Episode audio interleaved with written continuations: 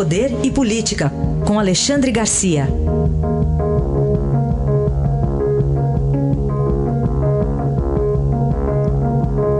Alexandre, bom dia. Bom dia, sim. Bom, vamos começar falando, acho que dá para ontem a gente teve que se dedicar um pouquinho aos 25 anos do, do Real. Vamos falar de uma data mais próxima, os seis meses de Bolsonaro. Pois é, a gente não pôde falar sobre isso ontem por causa do, do Real, que é, que é tão importante, né? foi uma revolução monetária brasileira, mas uh, eu queria fazer algumas observações sobre esses seis meses. Né? Teve muita atrapalhada interna por inexperiência, como o próprio presidente confessou, mas também por jogo de egos muito grande, né? tanto, tanto nas lideranças do governo, na Câmara, principalmente na Câmara, no Senado menos, porque tem menos gente, né? Mas também entre as pessoas mais próximas do presidente. Um deles, Olavo de Carvalho, parece que tirou o time e, e a gente nota a diferença, né? A, a, quantidade de atritos que, que deixou de ser, de ser repetida. Né? Mas há outras eh, que continuam. Né? Agora mesmo aí o, o, um dos filhos falando do, do general Heleno e tal, isso prejudica bastante o governo. Por outro lado, a gente nota que houve realmente uma transformação muito grande na questão das relações, né? relações respeitosas, mas uh, não são relações uh, promíscuas entre Palácio do Planalto e Congresso. Né?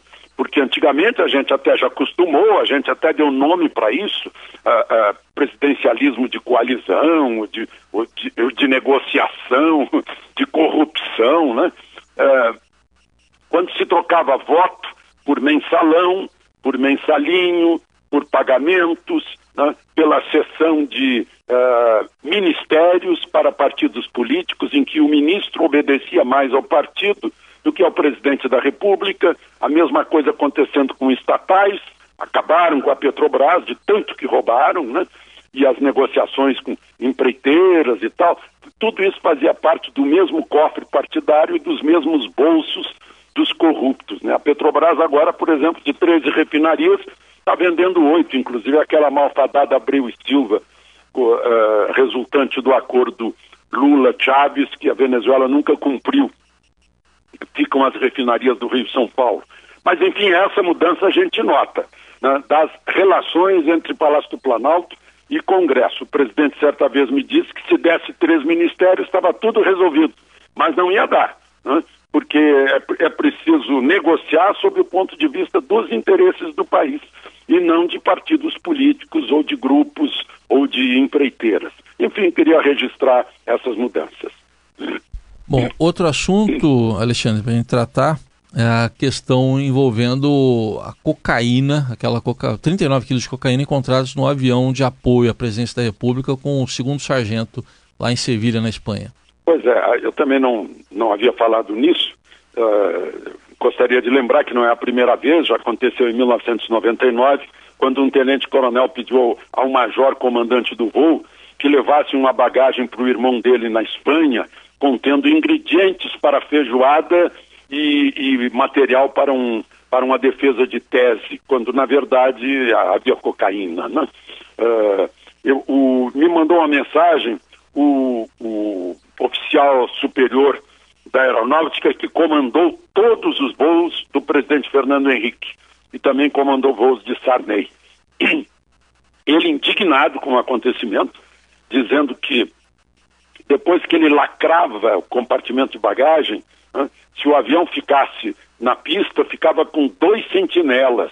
Né, havia cuidado até de entrar com cachorros, muitas vezes, cães farejadores, para ver se não havia droga. Né? Uh, ele comandou aquele, aquele esquadrão dos B-707, o Boeing 707 de quatro turbinas, e, e, falou dessa, dessa vistoria, havia uma vistoria com 24 horas de antecedência, muito, uh, muito uh, demorada, né? mas que agora está tá revoltado porque isso cai sobre a, a, a Força Aérea que gostaria muito que também estivesse na Indonésia, mas que para esse segundo sargento o, a cadeia seria pouco pelo mal que ele fez à Força Aérea. Tá? Dentro da Força Aérea há uma indignação muito grande, né? porque isso é considerado assim uma espécie de traição aos princípios da força. E para a gente fechar, Alexandre, tem aí um pedido de indenização para ex-presidente Dilma, né? Pois é, eu nem sabia que ainda existe aí essa comissão da verdade de indenizações. Dilma está pedindo indenização, desculpa, de um fato, de, de, de uma prisão que ela uh, uh, sofreu há 50 anos, faz meio século que aconteceu isso. Né? É mais ou menos o tempo que decorre do, do, do dia em que eu fui assaltado uh, no Banco do Brasil em Viamão, quando eu era estudante de jornalismo e funcionário do Banco do Brasil, o grupo a que pertencia a Dilma, a vanguarda armada revolucionária Palmares, nos assaltou. Né? Uh, aí eu fico pensando, puxa, o, o, o, assaltante aqui recebe indenização que vai sair do meu imposto. É uma coisa incrível. Né? Mas uh, a gente ficou sabendo disso porque lá no, no, no, na agenda dessa do estudo das indenizações, ainda há pedidos de indenizações, e o da Dilma foi, foi afastado uma espécie assim de uh, pedido de vistas para ver direitinho o que aconteceu. Eu acho muito estranho, eu tenho, eu tenho me, uh, me perguntado, né? Guerrilha do Araguaia, as pessoas foram indenizadas, mas espera aí, quem deveria pagar indenização seria o partido que levou esse pessoal para lá, no caso PCdoB. Né? Que deveria pagar indenização porque levou jovens cheios de cheios de, de idealismos, vamos libertar o país indo para o Araguaia, né? E, e, não deu certo, né? Recebiam ordens lá da Albânia, o João Amazonas ficava uh, uh, em São Paulo e a gente tem que pagar indenização. é uma coisa muito, muito estranha, né? Principalmente essa presidente que deixou o Brasil com 12 milhões de desempregados depois do, da, da maior uh, recessão da história brasileira. Mas, enfim, é esse registro, porque se trata de dinheiro dos tributos que os brasileiros pagam com o seu suor.